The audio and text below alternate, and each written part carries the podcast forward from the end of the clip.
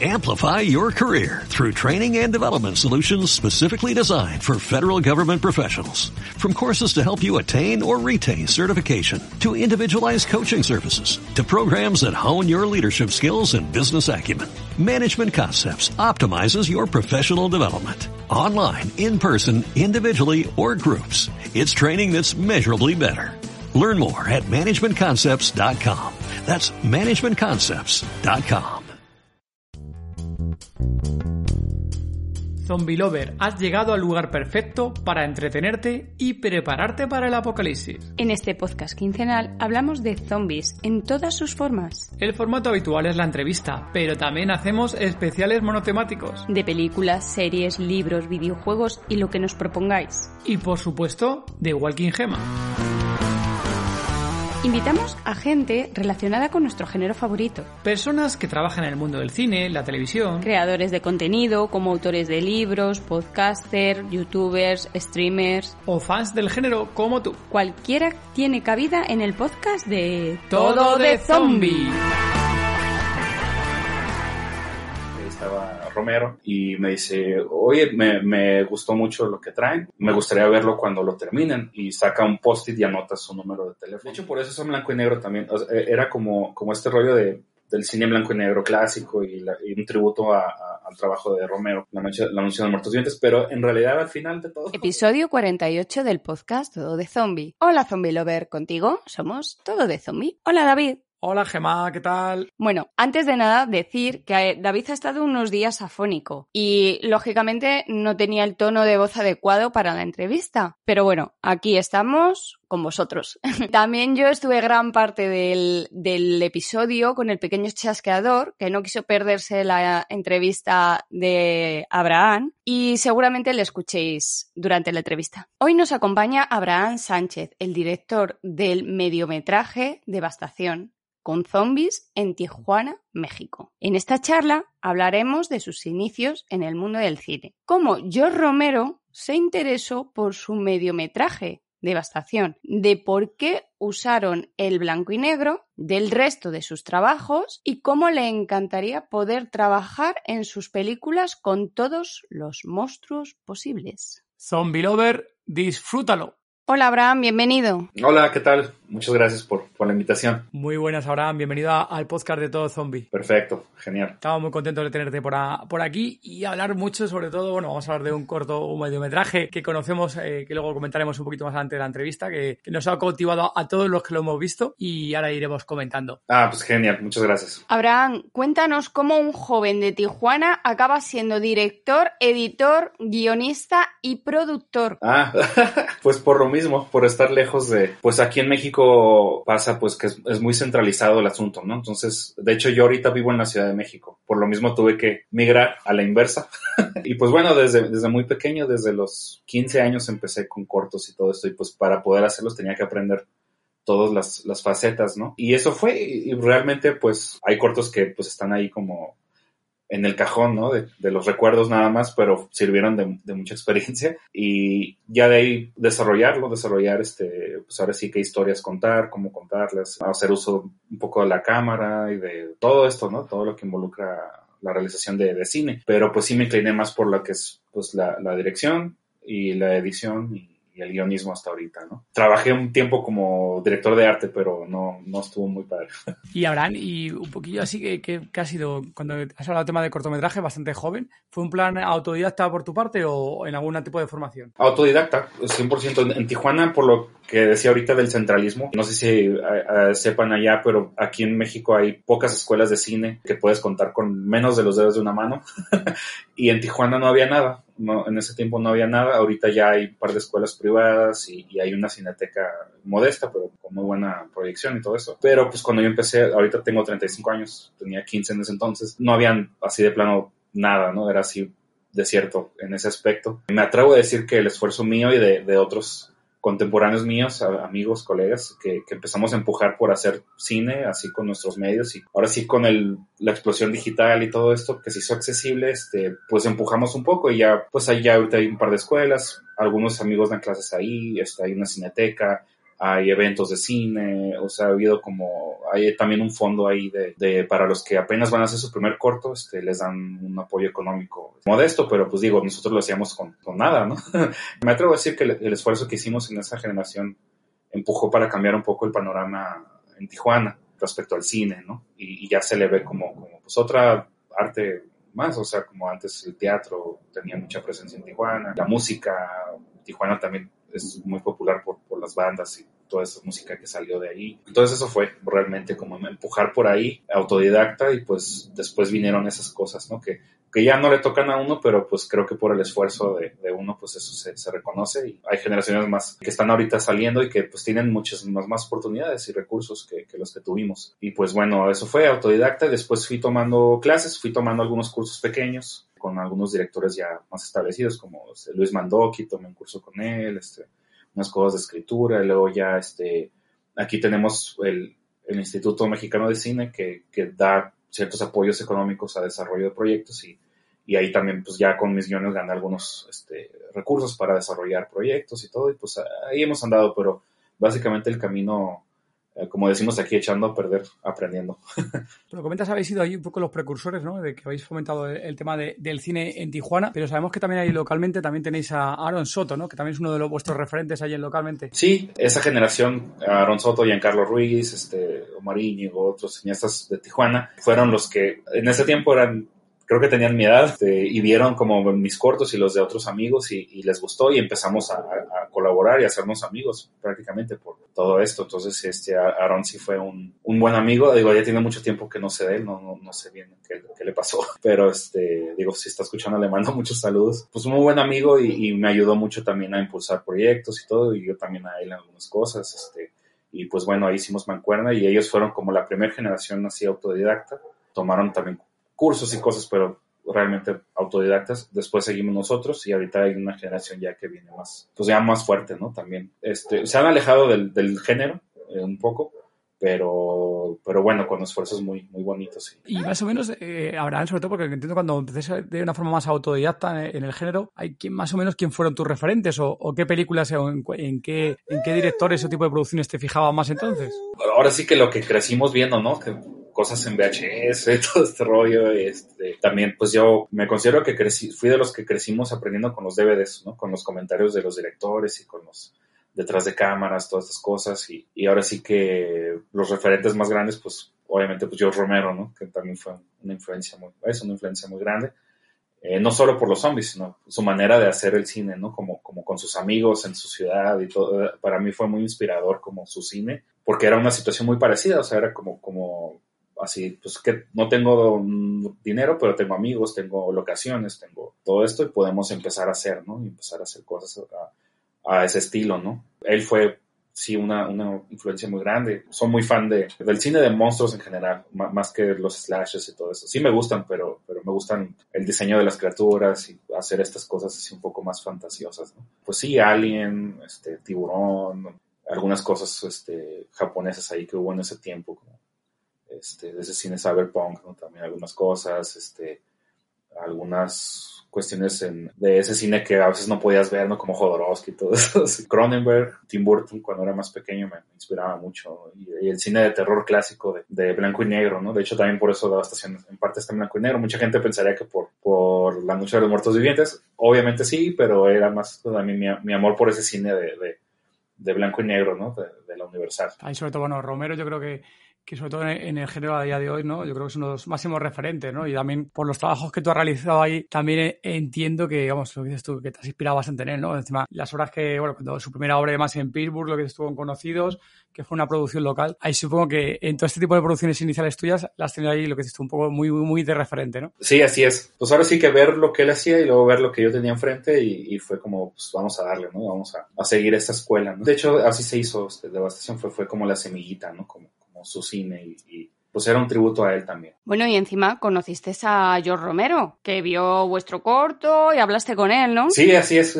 sí, es una historia muy, muy loca. Esa fue, eso fue, estábamos pues arrancando producción realmente y él estuvo en una convención en Los Ángeles y pues como Tijuana es está como a unas, bueno, si no hay mucha gente esperando cruzar la frontera, este, pues estamos a unas dos horas y media, ¿no? Casi tres de Los Ángeles. Entonces, este, mi amigo, este Kevin, que, que de hecho fue el que me recomendó este podcast, entonces, Kevin Flores, este, él hace efectos de maquillaje, prostético, todo esto. Y él, él era el que estaba mi mano derecha ahí en ese aspecto del corto y dijimos, bueno, pues vamos, en Tijuana pues igual no había nada, entonces teníamos que ir a surtir materiales a, Los Ángeles, tenemos que surtir el látex y la todas estas cosas, ¿no? Entonces coincidió que estaba esta convención y ahí estaba Romero y yo Pilato también, que era este actor de Day of the Dead. Y dijimos, vamos a ver, vamos a, pues, a que nos firmen unas cosas y pues ya como cualquier convención, ¿no? Si fuimos como fans, ¿no? Pues ya llegamos y digo, no sé si está, no, no quiero alargar mucho la historia, ¿no? Pero... Bueno, por favor, si vas a hablar del maestro, estínete lo que quieras, por favor, ¿eh?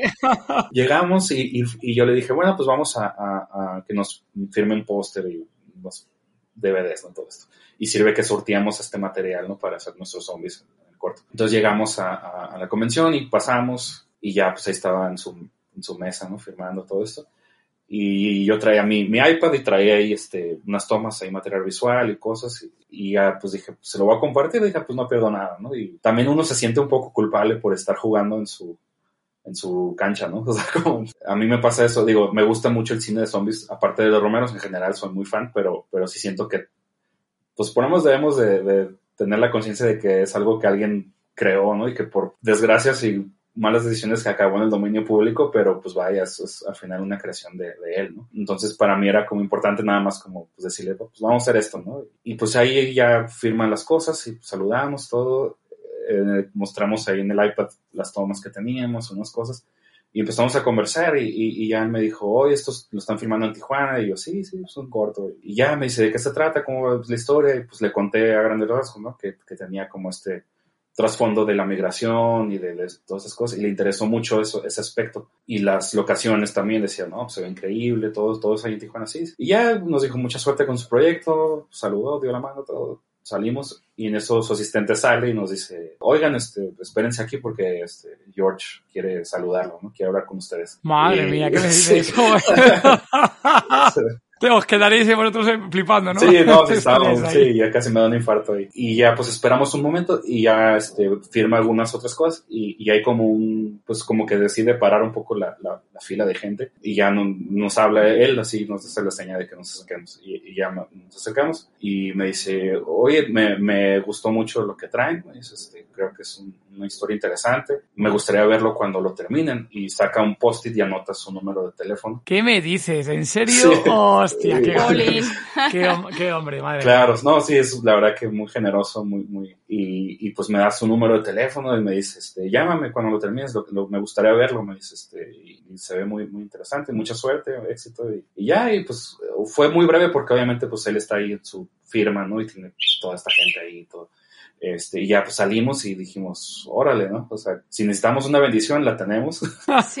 no te digo, vaya amiga. Y, y ya este, en eso salimos y seguimos dando vueltas por la convención. Para esto después nos topamos a Joe Pilato, que es este, el actor de Day sí. of the Dead, ¿no? El Capitán Rhodes. Con él ya habíamos pasado antes de con Romero. Y bien, nos trató bien como fans, así nos firmó de todo y ya. Y luego nos dice, oigan, acérquense, ¿no? y ya nos habló y ya fuimos con él. Y él estaba ahí echando un cigarro ahí afuera, ¿no? Y me dice, acabo de hablar con Dios Romero y me dice que tienen un proyecto muy interesante. Hostia, ¿en serio? Sí, y ya... ¡Hala, qué subidón ahora! No, entiendo que en ese momento estaríais ahí vosotros en subido total, ¿no? Una alegría, vamos, inmensa. Claro.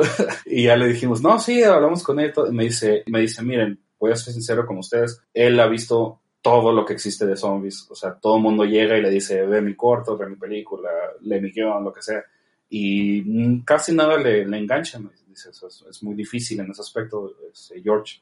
Dice, pero me dijo que algo vio aquí, que le gustó y, y, pues me interesó también, yo que los como que los gigantes, ¿no? Y eso dice, y me gustaría saber más y, y, y, de hecho me gustaría actuar en él si quisiera. ¿Qué dices? sí. ¿En serio se ofreció? Sí, y, y, ¡Hala! Madre. y sacó una, una tarjeta, un tarjetón y me anota también su teléfono y me dice, este, llámame, no les cobro, pero pues sí necesitaría nada más pues costear viáticos y esas cosas y todo. Claro. Y ya, pues ahora sí que quedamos así en el, la lona de emoción, así dijimos, ¿qué, ¿qué, es esto, no? O sea, qué padre. La verdad que teníamos tan poco dinero que, que para mí era, o sea, no podíamos ni pagarle el transporte de Los Ángeles a Tijuana, o sea, estábamos de veras en, en una situación, eso es un corto muy, muy, muy, me atrevo a decir que no se ve tan barato, pero sí no teníamos ni un peso, ¿no? Nada, no teníamos nada de dinero. Entonces, pues la verdad que yo no, no consideré hablarle porque me, me daba mucha pena no poder costearlo. Pero bueno, nos puso muy contentos todo esto, ¿no? Todo, toda la, nos dio de veras una energía muy grande para, para sacar adelante el,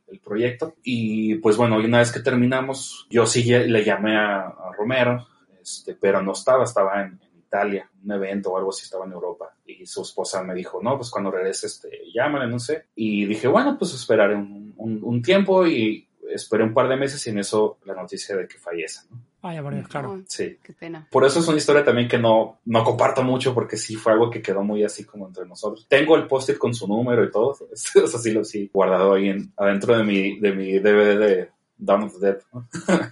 Este, ahí lo tengo guardado como un buen recuerdo y pues la foto que tenemos con él y todo este rollo, pero, pero ahí quedó, ¿no? Este, ahora sí que pues como una anécdota. Sí, la, la foto nos la pasó, nos la pasó eh, Kevin. Flores, luego si no la subiremos a, a las notas del episodio para, que la gente la vea, porque la verdad es que cuando lo vimos la foto, o sea, claro, nosotros como fan del género, que nunca le hemos conocido en persona a Romero, hostia, tenerle ahí tan cerca y demás, uff, ya ha subido, Naurán, y ya con lo que estás comentando, o sea, increíble, ¿no? Pues sí, él fue el que me, me me recomendó con ustedes y, pues hemos seguido la página, la verdad que está muy padre todo su contenido. Y pues bueno, digo, fue un corto que, que salió apenas con los, con los dientes, la verdad. Y de hecho no se ha festivalado mucho porque no tuvimos nunca dinero para moverlo. Sí tuvo una corrida modesta en, en México y algunos festivales fuera pero decidimos al final subir a YouTube y, también la duración era un problema, siempre era como que está muy largo para ser corto y está muy corto para ser largo y, y a mí no me importó porque sí dije al final al final va a acabar en, internet y quien le guste y lo vea lo va a ver. Sí, a ver, nosotros, eh, bueno, íbamos a entrar más adelante, pero bueno, ya hemos entrado con el, con el tema de, de metraje, ¿no? Que es Devastación, ¿no? De,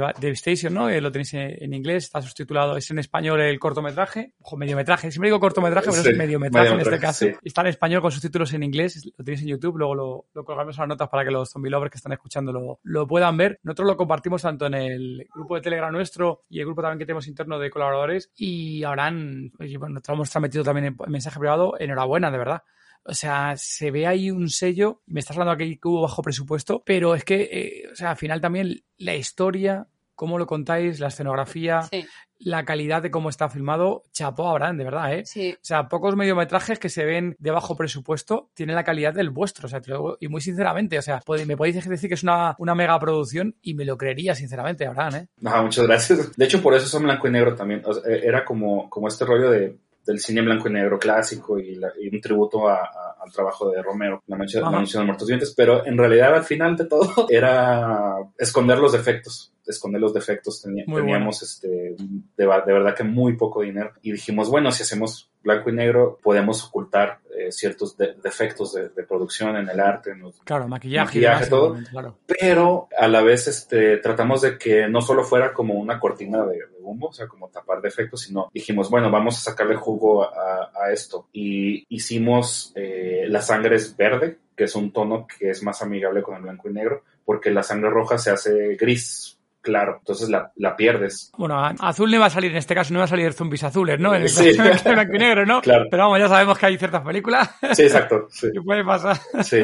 Entonces, este, dijimos, bueno, dije, vamos a jugar con, con, con, esta limitante y hacerla una fortaleza, ¿no? Entonces dijimos, si usamos sangre negra como psicosis y todo esto, ¿no? Como Hitchcock, ¿no? Que, que es, pierde tonalidades y texturas.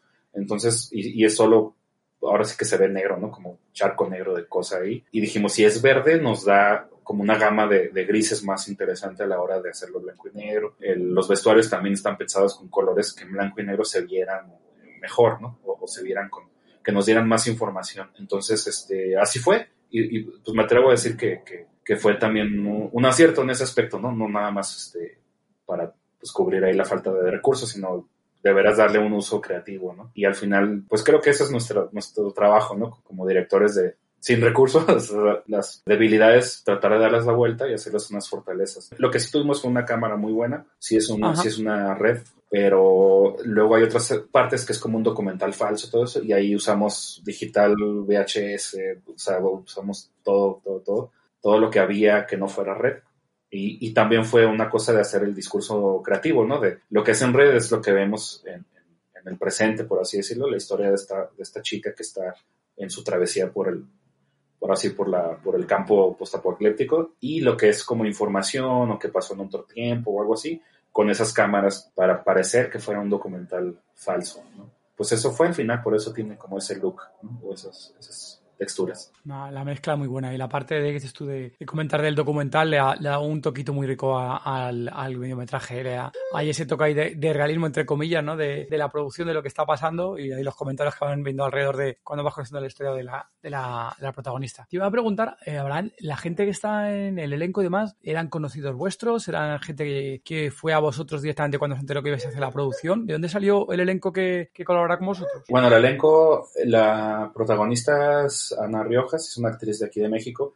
Eh, ella más bien eh, en ese tiempo hacía más teatro y, daba clases de actuación y todo esto. Pero a ella le gustó la historia. De hecho, aquí lo que, como que lo que ganó a la gente fue pues, la propuesta creativa, ¿no? Era interesante. Y aparte lo hicimos como en fines de semana, entonces era como tiempo libre de todos y pues fue como, pues ahora sí que una cosa más de amigos, ¿no? Más como de, hacerlo entre amigos y pues sí, todos, casi todos son amigos. Hay un, uno de los actores que sale en la parte de documental falso que se llama Ángel Norsegaray y él ya tenía unas cuantas películas. Acaba de fallecer hace un par de meses también unas complicaciones ahí de, una cirugía. Pero él, él sí ya, ya estaba más establecido, él, allá en la región de, Baja California, aquí en México. El otro actor también, este, Rodrigo Sapien, que también sale ahí en la parte de documental. También Edgar Coronel, que sale al principio, él, él se sumó como productor y salió ahí en, una, en la primera parte. Pues ahora sí que puros amigos, nadie realmente así como muy establecido, famoso o algo así. Pero pues creo que se sumaba también al, esfuerzo. Y ahora sí que la otra parte pues era usar, cuando dices que vas a hacer algo de zombies, todo el mundo quiere, bueno, los fans quieren salir, ¿no? Los fans del género. ¿Cómo no? ya les platicará Kevin si hablan con él, pero ahí tuvimos toda esa parte de los zombies y todo es una odisea en sí misma. Ahí acababan llenos de cosas ahí encima y todo, pero todos la mayoría felices, o sea, no tuvimos grandes complicaciones. Lo que sí es de que pasaba que esas secuencias de zombies las filmamos en un par de días y un día tuvimos, este, no sé, 10 zombies, otro día tuvimos 5 zombies, otro día tuvimos 10 zombies. Y pues como no le estábamos pagando a nadie, nosotros les dábamos una pizza y sus fotos para sus, redes sociales y todo esto. Pues ahora sí que no podíamos como exigir mucho, ¿no? Pero, pero pues es lo divertido también, solucionar problemas. Y adaptando, ¿verdad? Lo, que comentas, ¿no? Y os adaptabais en función también de la gente que se presentaba al rodaje ese fin de semana. Claro, sí, sí, sí. Y, y pues el productor, que fue este Juan Carlos Aybar, también un amigo muy querido en Tijuana, ahí está, ahorita está produciendo ya ya unos largometrajes más, más este, ahora sí que con más presupuesto y, pues todos ahí lo usamos como, como para despegar, ¿no? También Alejandro Montalvo, que fue fotógrafo. Él ahorita se hizo más director, está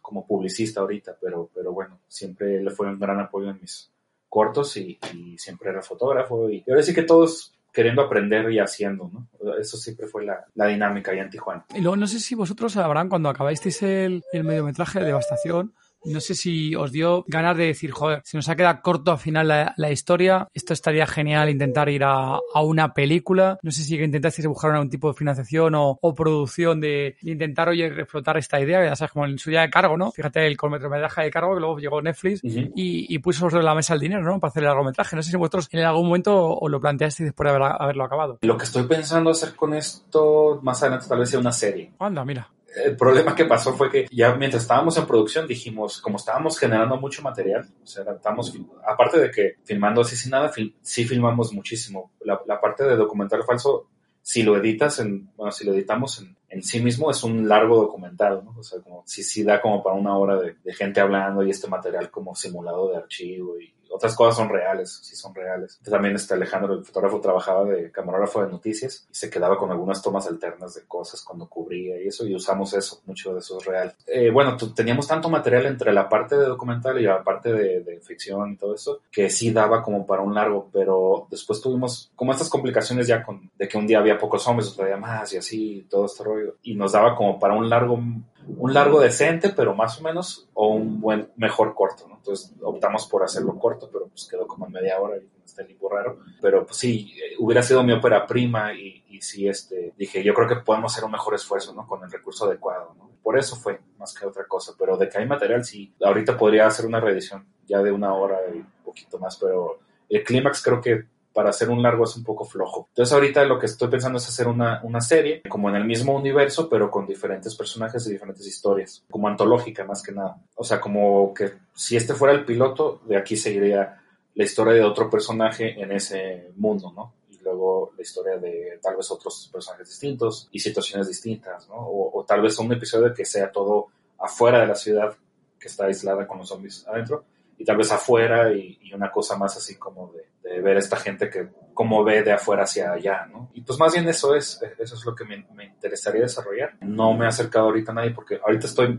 más bien en desarrollo de mi ópera prima, que es otra cosa completamente distinta, pero sí creo que es una idea, idea que a lo mejor me equivoco, pero bueno, yo siento que da como para una serie y que sea antología, ¿no? Que sean diferentes historias dentro de un mismo universo, una, una premisa. Pues creo que México también puede ser viable porque si hicimos esto con, con, muy poco dinero, pues tal vez podríamos seguir por esta línea, pero con algo de recurso y hacer una serie, ¿no? Y tal vez, pues, ahorita con esta explosión de, plataformas y todo esto, pues quizá pueda funcionar, pero, pero no he tenido ahorita tiempo de, de escribir los, algunos capítulos y todo esto, pero no sé ustedes cómo lo ven, pero yo siento que podría funcionar. Ver, la historia es muy, muy buena al final, lo que tienes de fondo, y luego también el tema social y que tiene, bueno, y el mensaje final, sin, sin hacer aquí spoiler a, a los zumbilobres que nos están escuchando, sin hacer spoiler del final. El final también es muy bueno, que también un poco guiño al de Romero, claro está. Y de hecho, ahí es como, se me hace que hizo un punto muy importante de, de por qué tenemos esta empatía con, el trabajo de Romero aquí en México, ¿no? Porque aquí desconfiamos de las instituciones totalmente.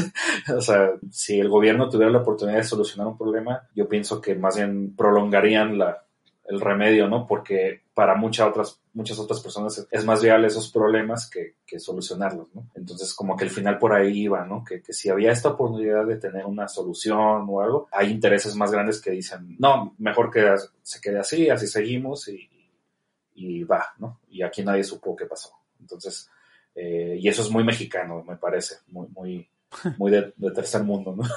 y, y, eso era, ¿no? Realmente hacer una historia, pues que contara un poco de nuestra realidad, ¿no? Y, y, tiene ahí mucho de la migración también, mucho de, y también a tono más personal también. En Tijuana pues estábamos muy aislados, no éramos ni muy mexicanos y tampoco éramos americanos, ¿no? Sí, sí, crecimos ahí como en una, una cosa. Ahorita ya con, con el internet todo eso estamos más unidos al, al, mundo, ¿no? Pero Tijuana fue por mucho tiempo una ciudad muy, muy, muy isla, ¿no? Muy, muy, muy, ni, ni tan mexicana ni tan gringa, ¿no? Como lo decimos. Este, y ahí fue donde crecí, pues también nos sentíamos un poco aislados. Entonces dije, bueno, si hay una situación como esta, eh, lo más fácil para Tijuana es aislarse, ¿no? Y coexistir con, con su situación. Y, y, eso era más, más que otra cosa. No, la, verdad que en Tijuana, por los por lo que aparece en, eh, en el mediometraje y demás, tenéis unos escenarios apocalípticos preciosos y vamos, sí. hechos a, al dedo, ¿eh? A mí como anillo al dedo. Sí, ya, ya estaban hechos. O sea, realmente, salvo algunas cosas que sí hubo, de hecho, bueno, este, Miguel y Midori eran los diseñadores de producción, ellos hicieron mucho, inter, intervinieron mucho, pero era como intervenir lo que ya estaba. También este, truquear algunas cosas, por ejemplo, creo que el interior de la casa de la protagonista sí es una casa normal, es una casa de un amigo que nos prestó y tuvimos que ponerle todo para que machara con el exterior, ¿no? Que era este lugar así post-apocalíptico. De hecho, está, es curioso ahorita que mencionas eso de la locación porque no sé si hace poco se hizo viral una foto de, una, de un almacén de Amazon en Tijuana, que se veía el almacén de Amazon y a un lado como este lugar así de casas de madera, de cartón y todo esto. Y los criticaban mucho de que, de que pues ahí tienes la, la muestra de lo que pasa, que la problemática. Y ahí fue donde filmamos. O sea, ahí fue donde... Nuestro, ah, sí, ahí esa zona. y, y, esa fue nuestra, nuestra locación, ahí de donde vive la protagonista. Eso, que hay una parte que llega y, y hay como este lugar ahí con, con, gente que está ahí como... No, si tú paneabas un poco a la izquierda ya veías la autopista todo y la bodega de Amazon, ¿no? Bueno, que todavía no estaba, pero, pero es ese, exactamente ese, ese lugar. Y se hizo viral esa foto, nos dio mucha risa porque dijimos, pues sí, digo, ya el resto del mundo lo vio, pero nosotros lo, lo vimos ahí, ¿no? Y dijimos, esto sí se ve súper este, post-apocalíptico, ¿no? Y, está literal en nuestro patio, ¿no? Y pues bueno, eso también inspiró la historia, pues porque yo, yo veía estos escenarios en Tijuana y decía, pues vaya, aquí con muy poco dinero podemos eh, salirnos con la nuestra y hacer un, una locación post-apocalíptica convincente y que no nos requiera mucho, mucho dinero. Y el, el deshuesadero este donde están los autos hechos chatarra, todo esto. Eso, eso estuvo muy, muy padre porque nos, nos dieron acceso libre a esa sección de ese desguazadero y aparte un, uno del, del personal de ahí del desguazadero con una no sé cómo le llaman ustedes allá, pero de esas excavadoras, retroexcavadoras, de grúas y todo esto, movió, nos armó el escenario como lo hicimos un plano y, él movía un contenedor y lo giraba y ponía. Y, le, ¡Qué bueno! ¡Qué buen rollo ahí! Ya lo que quisiera. Sí, y le dijimos, no, este, queremos una pared de. Dice, ¿cuánto? ¿Qué tan alto? Le dije, no, pues yo creo que unos, unos cinco carros hasta arriba. Y ya le agarraba y ponía un carro encima de otro y hasta. y, y era, y ya pues con los diseñadores de producción pues hacemos el recorrido y yo dije, bueno, aquí tenemos un punto ciego porque en la secuencia hay como un laberinto, ¿no? Que se truquea ahí de, de chatarra, ¿no? Y, sí, muy bueno. Y, la verdad que es que eh, esa parte del escenario se ve muy, muy bien. Sí, yo, sinceramente, claro, a mí tú no, no, nos dices nada de esto y yo suponía que eso ya estaba así directamente. Sí, no, no, no estaba. Qué genial, entonces. Sí, llegó él y empezó a este, a, montarnos todo el, set y, también e-, ese cerco que cierran donde están los zombies. O sea, eso no estaba y literal fue parar ese cerco, ponerle ahí unas cosas para que se moviera y, de hecho alguien lo estaba sosteniendo fuera de cuadro porque si, lo, si no lo sostenía se caía, ¿no? Entonces era como, era, pues ahora sí que todo muy, muy, este, cutre, pero en el buen sentido, ¿no? O sea, como con lo que teníamos, ¿no? Como podíamos y, y, y eso estuvo genial porque sí, creo que nos costó, este, pues creo que nomás darle la comida y como 50 pesos ahí. No, este, al final también es la, la magia ¿no? De, del cine al final, ¿no? Sí. De que sois capaces ahí los artistas que, que estéis en el mundo del cine, de oye, transmitir algo que vosotros tú lo, que dices tú lo estás viendo en, vivo y no tiene nada que ver con lo que, lo que nosotros nos, eh, lo que nos transmite directamente la imagen de, de, la película, ¿no? En el cortometraje, en este caso, o mediometraje. Que la sensación que a nosotros nos da es eso. Tú lo ves ¿no? y cuando ves el, vuestra producción, joder, es que te, te atrapa, o sea, está muy bien la historia, del principio a final, cómo va comentando toda la historia y claro, y lo decía, toda la escenografía y la fotografía, más la fotografía, también te digo, Abraham, de, de la filmación, como te decía anteriormente, vamos, es fabulosa, o sea, muy, muy, muy buena, de verdad. No, muchas gracias. Vaya, mientras podamos hacer algo que, que se sostenga más por sí mismo, ¿no? Que, que no pidamos disculpas al espectador de, oye, pues aquí te la debemos porque no nos alcanzó el dinero, o sea, tratar de, que, de cumplir, ¿no? con las expectativas de, de quien ve el, la película, ¿no? Porque al final nosotros también somos fans, o sea, y esto sale porque crecimos viendo este cine, nos encanta y lo queremos hacer y pues ahora sí que, aunque no tengamos dinero, pues queremos que, que esté a la altura de lo que nos gusta, ¿no? O, por lo menos que le tratemos de, de cumplir con, con, ese mínimo de, de, esfuerzo. Bueno, que no es mínimo, es, un esfuerzo muy grande, pero digo, eh, al ver la película tú digas, pues ahora sí que pues, el boleto valió la pena, o el tiempo que le invertí al verlo, ¿no? Y se ve la dedicación. Y yo la verdad, la verdad que tengo mucha suerte de los amigos y las personas con las que, que cuento y que he contado para hacer estas cosas, porque como les digo, allá, ahora sí que nada de de recursos. No, no, ha quedado, ha quedado la verdad que genial vuestra, vuestra obra. Dejaremos ahí el enlace también en las notas por si alguno zombie lover todavía no, no la ha visto. Luego habrá, bueno, tenemos por aquí al, al pequeño chasqueador que algún oyente le estáis oyendo que está por aquí, que está muy inquieto, está con nosotros acompañándonos como antiguamente su, su hermana, la pequeña susurradora. Le escucharéis por aquí de, de fondo y está Gema de vez en cuando levantándose. a ver si se va, se va tranquilizando. No, es que, qué padre que se me. Te ibas a preguntar también, Abraham, que tú también le has dado al género de, del vampiro, ¿no? Tienes aquí un, un corto, el de sanguijuelas. Oye, que nos contara, porque encima de este ha tenido varios premios, habéis estado en festivales y demás, y en la Comic Con de San Diego. Cuéntanos, por favor, de, de, este, de este corto. Hola a todos, me llamo José Miguel Fernández y soy el creador de la cuenta Zombie Ecuador. Buscamos crear la base de datos más grande del género zombie. Publicamos películas, cortos independientes, animes, mangas, libros, artes hechos por los mismos fans y cualquier información o cualquier tema que tenga que ver con zombies a la fecha llevamos más de 300 películas, 80 series, uy, libros, tantas cosas que ya se me van de la cabeza. Nuestra intención es que la gente conozca más del género zombie y no esté estancado en las mismas películas o series famosas. Hay mucho más allá. Me considero un fan de la vieja escuela. Desde los 10 años creo, me gustaron los zombies, las películas de John Romero, recuerdo haberlas visto cuando recién salían. Fue algo que me abrió los ojos, me encantó. Para mí el género zombie va mucho más allá. Eh, nos ha enseñado, nos ha permitido conocer gente espectacular, así como los conozco a todos de zombie. Y a tanta gente que el día a día conoces, fans de todo el mundo. Nos pueden encontrar en Twitter. Muchas gracias a todos, un fuerte abrazo y estamos en contacto. Bueno, también este Sanguijuelas, este corto, fue lo que me, me, dio el paso para que en México como que vieran mi trabajo y reconocieran mi, mis esfuerzos y, y, los de mi equipo. Este, cuando ganamos con Sanguijuelas Mejor Corto Mexicano en Macabro, Festival Macabro aquí de la Ciudad de México. Eh, ahí fue lo que nos dio a conocer a nivel nacional, porque digo, haciendo cortitos en Tijuana y todo esto, pues nadie, pues realmente no mucha gente te conoce, ¿no? y cuando ganamos ese festival, de ahí se abrieron muchas puertas y, vinieron muchos apoyos y también Devastación se hizo con un apoyo del mismo festival, con ellos nos apoyaron con la postproducción. Entonces, este, ahora sí que sin, sin Macabro, sin, sin su sección del laboratorio de desarrollo, este, que ganamos este concurso y, nos dieron la postproducción, ese corto no se pudiera, no hubiera existido, ¿no? Como, como existe. Eh, entonces sí fue como un apoyo muy grande. Y también ahí conocí a, Alex Ortega y a otros directores aquí de, de, México, y ya de ahí vino la invitación de, para México Bárbaro, ¿no? También, para la antología nacional. Entonces, pues bueno, Macabro sí fue también un, un, este, pues ahora sí, el impulso más grande, ¿no? Yo creo que, que he tenido, aparte del de mis amigos y, colaboradores para, para todo lo que hemos hecho.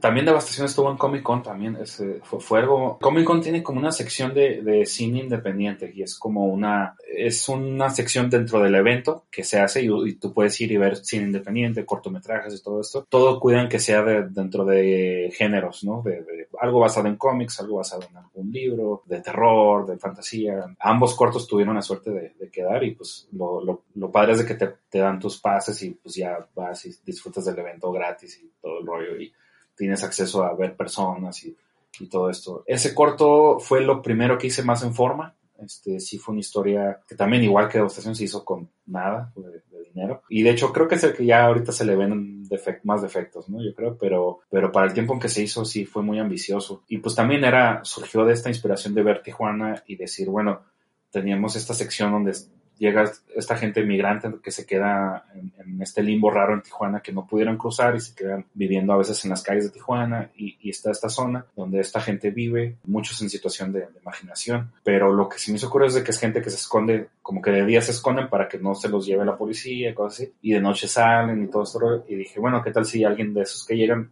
pues trae, pues es un vampiro o un monstruo, ¿no? O algo, y se esconde ahí entre nosotros y está como en este rollo y en ese lugar que está un poco marginado y lejos de la atención de la, de la gente, ¿no? Y de todo esto y, a lo mejor un monstruo ahí puede como prosperar, ¿no? Y, hacer ahí su, su, nido y todo esto. Y eso fue realmente la, la, semilla. De hecho es la misma cosa de la ópera prima que, traigo ahorita. Y ese corto, pues también favores de mucha gente, muchos amigos y todo. El, el protagonista es mi mejor amigo de, de la escuela, o sea, no, no, no, es actor ni nada, solo que se veía bien en la cámara y todo, y, pues lo, lo, siempre lo traté de ponerlo en mis cortos y todo esto. Y pues fue así un esfuerzo de, de grupo también, y pues tocar un poco ese tema del vampirismo, ¿no? De, de hacer criaturas, ¿no? Que es lo que siempre me, me, fascinó, ¿no? De este rollo de diseñarlos y de hacerlos y, y ejecutar esos conceptos, ¿no? Y a pesar de pues, no tener el dinero adecuado, pero sí, sí hacer el esfuerzo, ¿no? Y, y sí, pues ahorita yo pues ahí llevo mi, mi conteo, o sea, empecé con, bueno, los primeros cortos eran más slashers porque son más accesibles de hacer. Luego ahí fue vampiros, luego zombies. Ahorita traigo una cosa entre vampiro y otra cosa ahí mexicana rara con la ópera prima. Y tengo un guion de hombre lobo que espero despegue algún día. Y pues quisiera hacer todos los monstruos en algún momento. es un, plan así que. Pues estaría bien, hay tocar todos los palos de monstruos. Exacto. Está genial. Sí. ¿eh? la idea. es la, idea. Qué bueno. Luego sí, sí que digamos que también has trabajado en. Bueno, que estás hablando de la Comic Con y si te ha olvidado comentar que has estado en las diferentes Comic Con y en una de ellas también, bueno, si has conocido a Joe Romero, también conociste a Guillermo del Toro. Sí, sí, este Guillermo del Toro en ah, por allá del 2011 creo que fue. También con él tuve una relación pues breve, así por correo electrónico. De hecho, estuvo muy curioso porque cuando, cuando hicimos el corto, eh, luego me decían, oye, me, me, me, recuerda un poco a Del Toro, ¿no? tus vampiros y este rollo. Y, y, pues no, yo no decía nada porque luego todo el mundo cree que son mentiras. Bueno, eh, sí, pues hablé con él y por correo electrónico me mandó un, un, libro, una recomendación de un libro donde hablaban de esta biología de vampiros y todo. Y es también en la que él se basaba después. Y pues bueno, me sirvió como para, para inspirar al, al, corto, ¿no? Esta parte de los vampiros. Y pues fue por él, realmente, o sea, fue, fue así como una eh, recomendación directa de él. Anda, ¿qué me dices? sí. Joder, qué grande. Sí. Y, y después de ahí, este, creo que ya al final le di una copia física del, del corto y después de ahí me contestó un correo de que ya lo iba, que dijo, sí, lo voy a ver este fin de semana, no sé qué. Y en eso, este, creo que su correo ya me lo rebotaba y todo, y salió que se lo habían hackeado un fan o no sé qué, y, y pues perdí el contacto con, con Guillermo. Pero hubo un par de años, unos tres años que estuvimos en comunicación más o menos constante. De hecho, él, él más bien ubicaba más a Aaron, Aaron Soto. y pues, pues ya este, por medio de Aaron como que también nos conocimos más y, y nos topamos los tres ahí en el Comic Con un par de veces y, estuvo muy, muy padre. Muy... Pues ahora sí que Guillermo es, muy, es un osito, ¿no? Como todo el mundo sabe. Trata muy bien y, es muy, muy entusiasta, ¿no? Y, y pues bueno, de ahí salió eso, pero pues ahí sí que pues igual con Guillermo, pues ya él despegó también mucho y, pues nos, nos, dejó, ¿no? nos dejó atrás, ¿no? Pero pues son experiencias muy gratas, ¿no? Que, que dan estos eventos como el Comic Con, algunos festivales de, cine, que pues ahora sí que yo he tenido la suerte de que, pues de que son experiencias que uno pues, se lleva en el corazón y que lo motivan a uno para, para decir que algo está haciendo correctamente en, en esta cosa, ¿no? De cine, de, de, terror, ¿no? Y de monstruos. Y, y que a lo mejor hay un lugar ahí para uno, ¿no? Sí, yo creo al final también que hay, oye, pues eh, cuando hay algo, una afinidad común o algo en el género en este caso que, no, que nos une, yo creo que ese vínculo, sobre todo cuando son gente muy cercana, ¿no? Que estás hablando tanto de, de, Guillermo como George, ¿no? Además, que son gente tan cercana que, oye, que, que al final cuando ven que también eres un fan y encima también eres como ellos, que, que produces, que eres artista además, yo creo que siempre y cuando vean que no eres un cara dura claro. y que no intentas aprovecharte de ellos, yo creo que este tipo de gente al final son muy abiertas, ¿no? A, a interactuar con el resto de, de gente, ¿no? Luego dices tú, pues llega un momento que ya está muy, muy, muy arriba y ya es que ese contacto ya no está, porque no simplemente no es por ellos más bien, sino porque ya su círculo es muy diferente, ¿no? De, de, contacto con los demás a lo mejor. Sí, sí, claro. Digo, Guillermo sé que tiene contacto más estrecho con otras personas, este, pero digo, conmigo sí quedó ahí en algunos correos y todo esto, pero pues no, no. Tal vez si nos ponemos en persona y se le refresque la memoria y, ya, ¿no? Pero eh, él dio un salto muy, pues muy grande, ¿no? De, de ese tipo para acá y pues ahora sí que es un tipo que ah, para su estatura de, su figura pública se mantiene muy accesible, pero, pero sí ya está en, otra, pues, en otras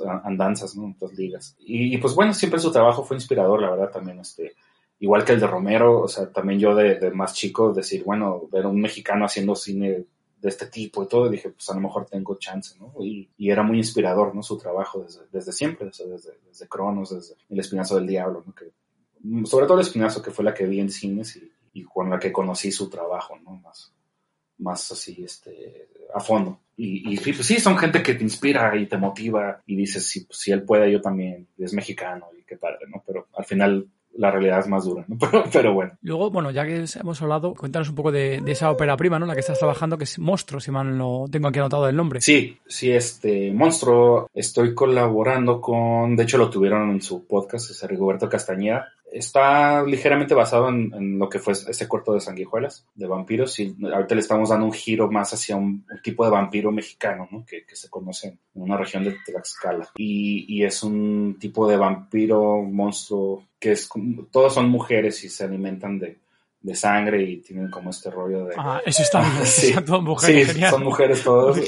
con sangre pues se empiezan a desarrollar y, y, es un... Y lo curioso es de que no es una infección o algo así, más bien es como una, como una habilidad que se va heredando de generación en generación de una comunidad este, indígena de, de escala Entonces ahora sí que, que, es un rollo más tipo como, como un poco como mutante, ¿no? Como X-Men, así de que lo traes latente hasta que sale y entonces este, es una chava que, que tiene esta condición y, le empieza a salir y, y, está en este lugar de Tijuana, este, este contexto de, de, los migrantes que quedan ahí varados y, ahí empieza a surgir su, su habilidad y, empieza a alimentarse de la gente. Y hay un policía, y es un poco como, como en el tono de Seven, un poco, se podría decir una película que, que me inspiró mucho. Entonces, como este policía más viejo, pero trae una enfermedad terminal, tiene Parkinson y y está como a punto de, pues ya quedar, no poderse valer por sí mismo. Y él empieza a toparse los cadáveres que empiezan a resultar de ahí, del lugar este de, la frontera, y, y, luego ya matan, igual que en el corto, pues matan a la familia de este, de, un,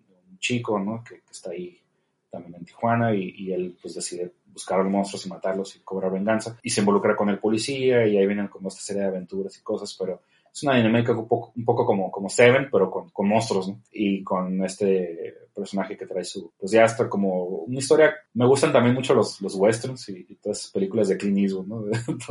Entonces trae un, rollo así de, de, pues una historia crepuscular, ¿no? Por así decirlo, del personaje, ¿no? Del policía y, y, que se enfrenta como a, a una amenaza más grande que, que, lo que su habilidad física le puede equipar para enfrentar y eso me, me gusta, o sea, me, me, gustan esas historias, ¿no? Como más sin, sin tecnología, o sea, nadie de ellos es Blade, ¿no? Que, que trae espadas y cosas y, y, que puede con, la, con el problema, sino me, me, gusta hacerlo como un poquito más aterrizado de qué pasaría si, si me pasa a mí, ¿no? O qué pasaría si, si pasa aquí donde vivo. Y eso es, eh, a grandes rasgos eso es, y ahorita estamos en, en desarrollo. y pues esperemos que se produzca pronto, la verdad, porque sí, sí nos ha, sí nos ha costado mucho, mucho tiempo y, mucho esfuerzo, pero ya con, con Rigoberto y su, su, gente y Diego Cohen, también otro cineasta mexicano que está involucrado, y entonces pues, estamos desarrollándolo y, esperamos que, pues, que llegue a buen puerto.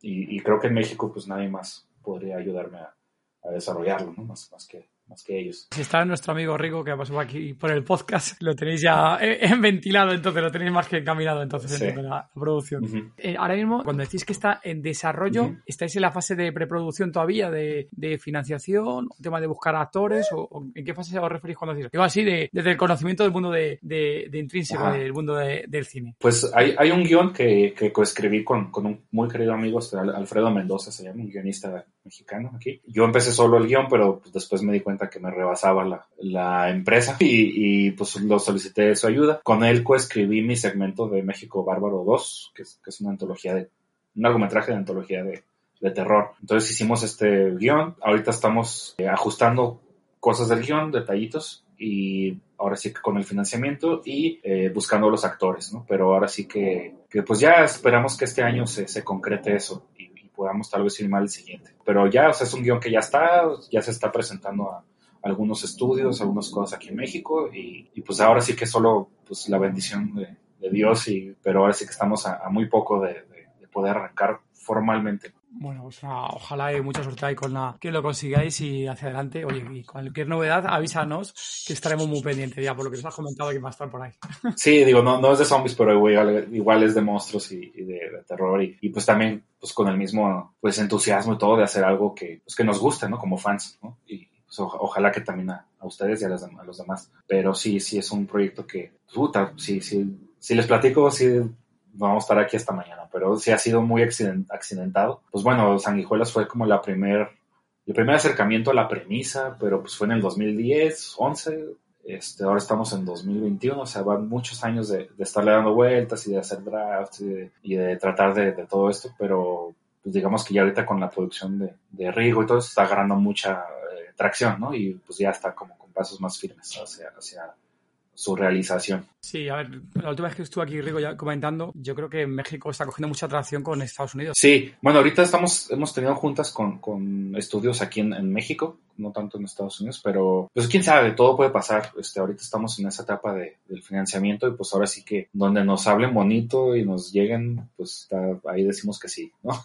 Lo que queremos es pues realmente hacer esto y, y, y digo, sin ser presumido o algo, pero que sí sea algo que, pues que guste y que, que, que sea una producción eh, grande y con, con, no grande de pues mucho dinero, pero digo grande en el sentido de, pues que se haga con, con, corazón y con calidad, ¿no? Y con, con una propuesta que, que, sea interesante y que se logren hacer monstruos que, que pues si tú lo veas y digas, wow, o sea, sí, sí, eso me gusta, ¿no? Y pues al final, pues, pues yo soy súper, soy el fan número uno de, de los monstruos y si a mí me gusta, pues creo que más gente le puede gustar. Zombie Lover, esperamos que estés disfrutando del episodio tanto como nosotros en grabarlo. Hoy te queremos pedir un favor. Déjanos un mensaje en las redes sociales o en la plataforma en la que nos escuches de que has oído este episodio. Hay veces que necesitamos saber que hay zombie lovers detrás del número de descargas del podcast. Continuamos con el podcast. ¿A qué sección hemos llegado, Gemma? A la sección Apocalipsis. En esta sección te voy a hacer dos preguntas y tú me tienes que contestar lo que tú harías, ¿vale? Sí. Si te convirtieras en zombie, ¿quién sería tu primera víctima? Ay, mi primera víctima. Bueno, ahorita es curioso porque eh, por ahorita vivo solo, entonces creo que sería esos zombies eh, solitarios encerrados en un cuarto hasta que alguien llegue y, y quien llegue va a ser la primera víctima. Si estuviera con mi pequeña, pues tal vez mi, mi pequeña niña sería una mini zombie. Sí. Te comerías a tu hija. sí, yo creo que sí. Vale, y la segunda pregunta, cuando llegue el apocalipsis zombie, que llegará, ¿qué tres cosas no te faltarían? Sin contar ni comida, ni bebida, ni personas. Bueno, yo pienso que pues armas punzocortantes, algún machete o algo así y un bat de béisbol. No sé si son dos cosas o una sola. bueno, depende. Si eso lo quieres calificar como armas, me puedes decir dos más. Ah, ok. Sí, yo creo que el machete, el bat de béisbol, las pistolas no, porque no, no, soy muy fan de las pistolas y el ruido que hacen y todo esto creo que es contraproducente. Y algo para hacer fuego. Un mechero o algo de eh, eso. Como unas bombas molotov o algo así, ¿no? Como, como para, para, hacer pues protección así como si se puede casco, este, algún casco y algunas padding, ¿no? Como, como este, poner cosas de protección así en el cuerpo, ¿no? Como Sí, como codilleras, ah, sí. ¿no? El casco, las, las coderas y demás. Vale. Y por ahí se pudiera colar una cinta de esas grises, ¿no? Como para multiusos. Pues muy bien.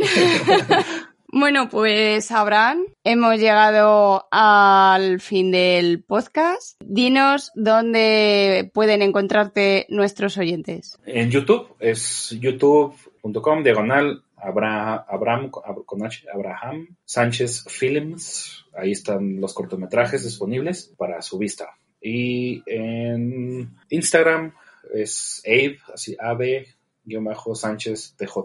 Este, ahí estoy en Instagram. Y en Vimeo también, vimeo.com, diagonal, ahí solo mi nombre, Abraham Sánchez, y ya. Pues muchas gracias. Ha sido un placer haberte tenido con nosotros. No, al contrario, el placer. El placer es... Ahora, por esta tortuosa charla contigo, que está por aquí el, pequeño chascador. Oye, un placer tenerte por aquí. Ahora. Vale, no, no, no. Este, al contrario, el placer es mío y me, qué gusto que, que nos vean desde allá y, la verdad significa mucho para mí que, que eso pase. O sea, quiere decir que, que pues, tenemos ahí un mundo que cada vez es más pequeño para bien y, y pues bueno, un saludo a todos los que escuchan y, y les deseo toda la suerte y éxito con, con lo que hacen, que para los fans está padrísimo. Mucha suerte con tus proyectos y que tengas mucho éxito. Muchas gracias. Disponéis de las notas del episodio en tododezombie.com y si queréis hablar con nosotros o el resto de zombie lovers, uniros al grupo de Telegram. Podéis encontrarnos como Todo de Zombie. Muchas gracias por habernos escuchado. Y gracias por vuestro apoyo en Patreon, vuestros comentarios en iVoox y por vuestras 5 estrellas en Apple Podcast.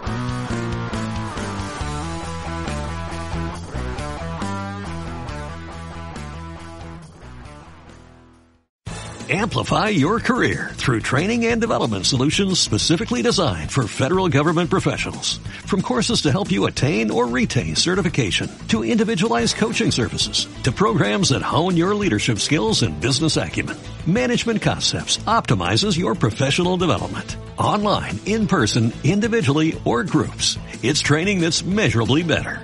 Learn more at managementconcepts.com. That's managementconcepts.com.